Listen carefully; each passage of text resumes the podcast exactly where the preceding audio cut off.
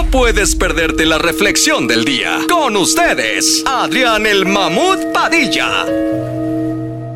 Queridos amigos, llega el momento de recibir una voz maravillosa, completamente en vivo, haciendo una reflexión que seguramente llevará tu conciencia y tu corazón a los confines del universo.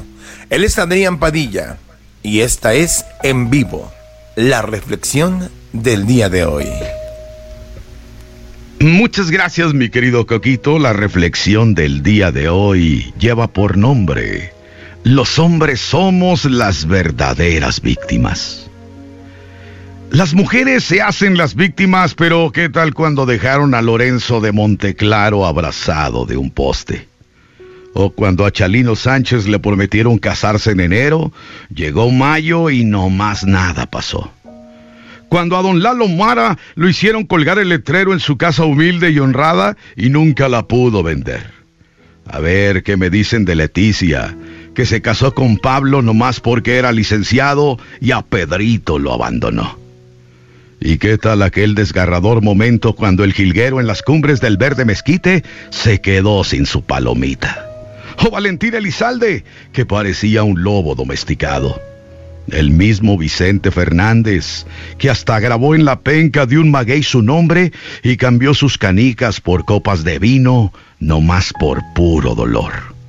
¿O qué me dicen de Pedro Infante, que fue ignorado cuando ella pasó a su lado con gran indiferencia y sus ojos ni siquiera voltearon hacia él? Hasta José Alfredo Jiménez la pagó tanto que se le acabó la fuerza de su mano izquierda. O Cornelio Reina, que se cayó de la nube que andaba como a 20 mil metros de altura. Ya me imagino el golpazo que se dio.